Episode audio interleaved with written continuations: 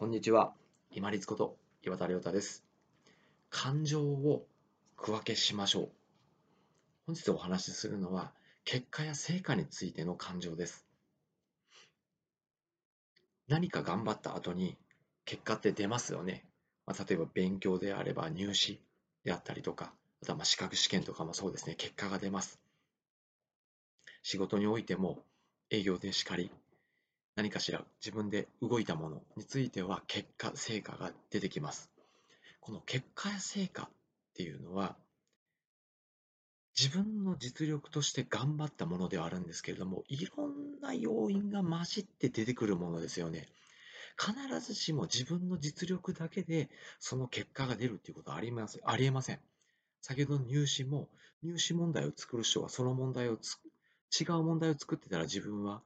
不合格だったかもしれない、合格だったかもしれないっていうふうに、他のいろんな要因が混じって出てきた結果でしかないんです。しかも一時的なもの。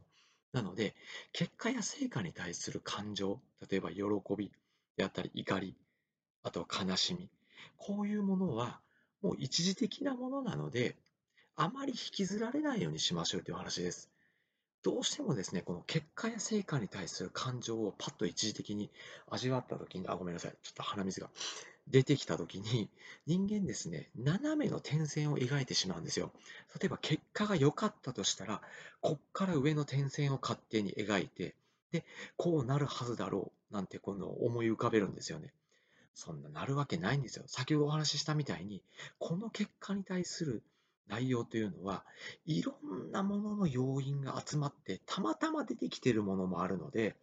必ずしもこのまま斜め点線でずっと上がっていくわけないんですよ。だから、喜んで、じゃあこうなるだろうって勝手に点線を描くと、その後またこの落差で悲しんだり絶望したりするわけ。要は執着しちゃうんですよね。これ、やめましょうという話です。区分けするために、仮に良かったとしても、あ、次また悪くなるかもしれないなっていうふうに切り替えて、また次できることに目を向ける。逆もしかり。今回例えば、結果が出て悪かったとしますよね。この悪かった時も、いや、ひょっとしたらまたこのまま悪いのが続くんじゃないかっていう勝手なまた点線を描くんですよ。これも関係ないんですよ。たまたまその結果が出てるだけかもしれません。ひょっとしたらそのまま下がっていきながら平行線をたどってまた上がりながらまた下がりながらっていう風になるかもしれませんし。結果に対するこの感情ですね。喜び怒り悲しみというのは一時的なものとして受け入れましょう。そして一時的なものにするために今目の前にあることをしっかり目を配ってそしてまた新たに歩んでいく実感。よし今日はこれができた。明日はこれやってみようかな。よし明日になったらよし明日もこれ。できたっていうふうに一日一日できたところに目を向けていくっていうのが次のプロセスについてのお話ですね。今日はまずその結果とか成果で一時的に出てきたものに対する感情というのを引きずらないようにしましょうということです。良きにしろ悪きにしろ勝手に点線を描きますよね。長く続くことはありませんし逆に長引かせないように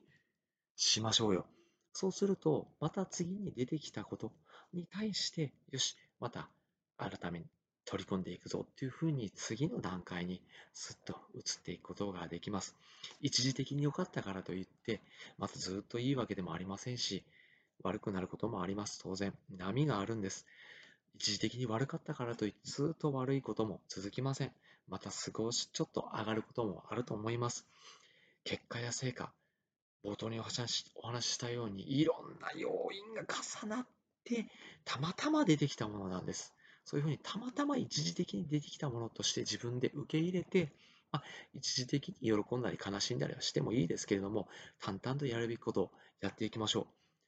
こういう私もですね、かなりの試験を落ちてきてます。まあ、高校試験、高校受験しかり、大学受験はもう2回も失敗してますね。現役の時と1浪目。そして資格試験でも2回ほど1問差で落ちてます。簿記の3級と保育士試験ですね。まあ悲しかったですけれども、今振り返ってみると、あまあ一時的な感情だったなっていうふうに感じます。その後、また淡々とまたできることを繰り返していって、なんとか持ち直してます。結果や成果に対する感情は一時的なもの、または一時的なものとして